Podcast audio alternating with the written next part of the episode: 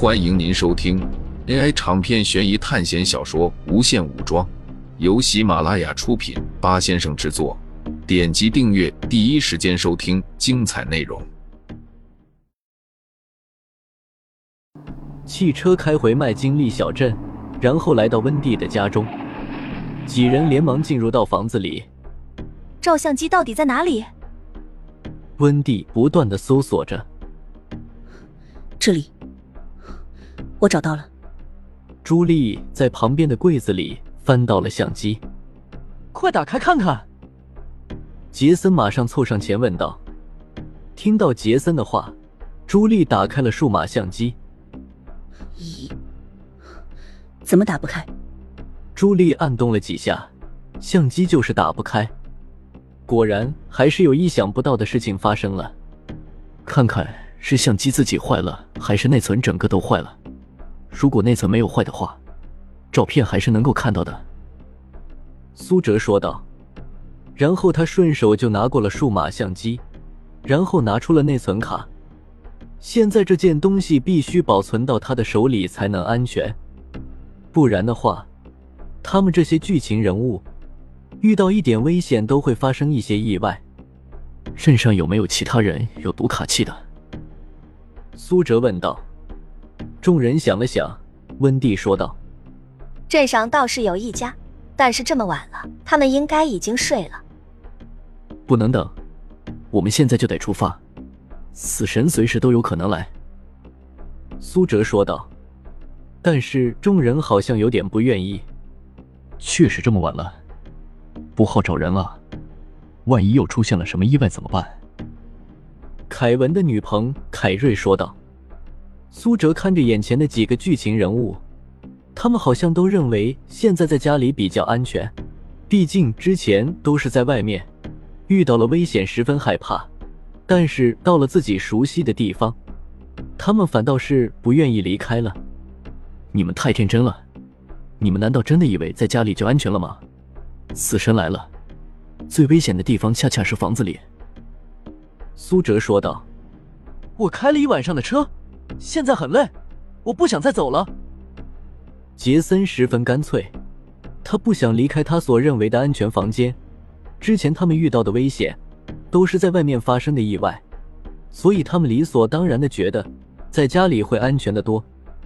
其他几人也是同样的意思。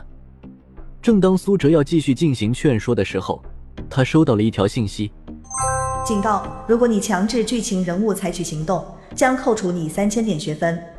手环发出了警告。果然吗？之前张连喜和董坤应该就是被这样警告的吧？违背了这些剧情人物的主观意见，都会被警告。苏哲之所以能把他们带出游乐场，一方面是在过山车上救了他们，另外一方面是真的有人死了，他们也稍微意识到了危险的靠近。苏哲摇了摇头，他觉得这是学校故意在增加难度。如果一切都按照自己的行动力来，考试的进程肯定会被拉得很短。但是这些剧情人物对于危险的程度认识完全不够，没有办法。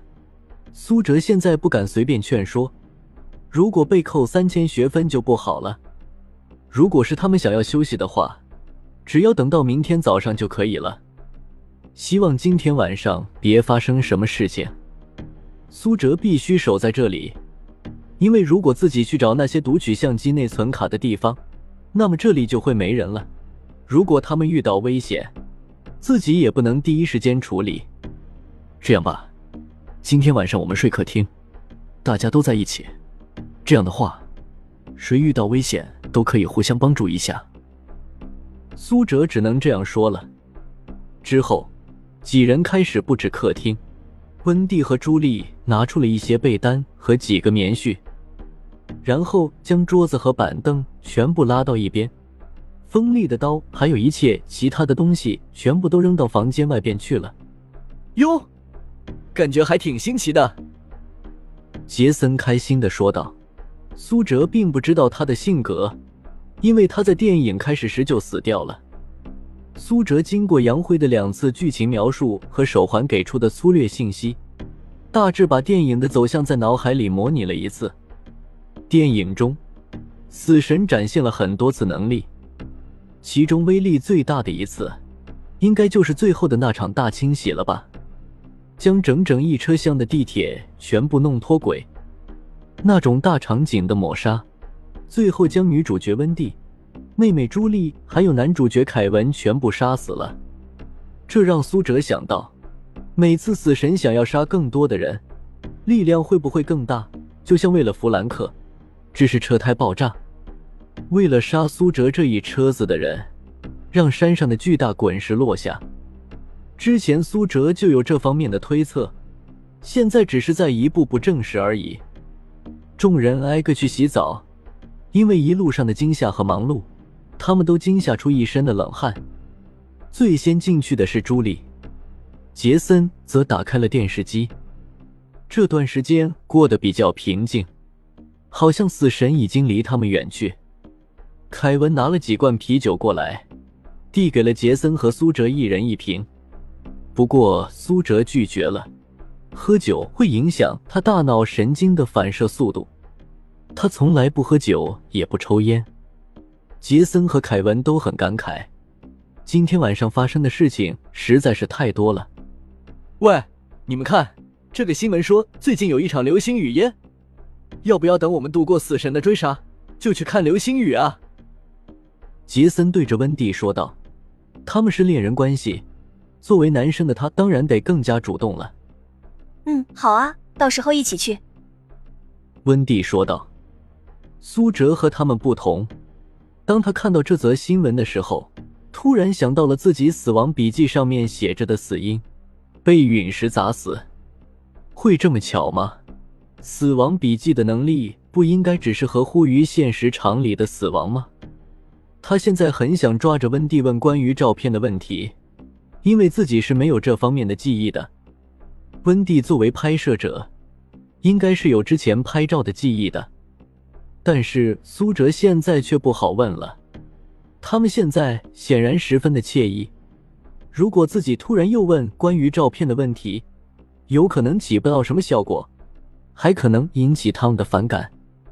这应该算得上苏哲第一次处理和剧情人物的关系。之前在《盗梦空间》时间赶得太紧了，根本没有能够仔细的处理。苏哲的《盗梦空间》考试经历的时间非常的短暂，只是过去了几天而已。但是冷心却经历了三年的梦境时间，甚至苏哲还记起了之前回到教室后，拿起枪自杀的那两个人。真实与虚幻造成的错位对精神的杀伤力实在是太大了。这些剧情人物和苏哲他们不一样，他们是原本就生活在这个地方的人，根本没有像苏哲他们这样对于危机来临的概念。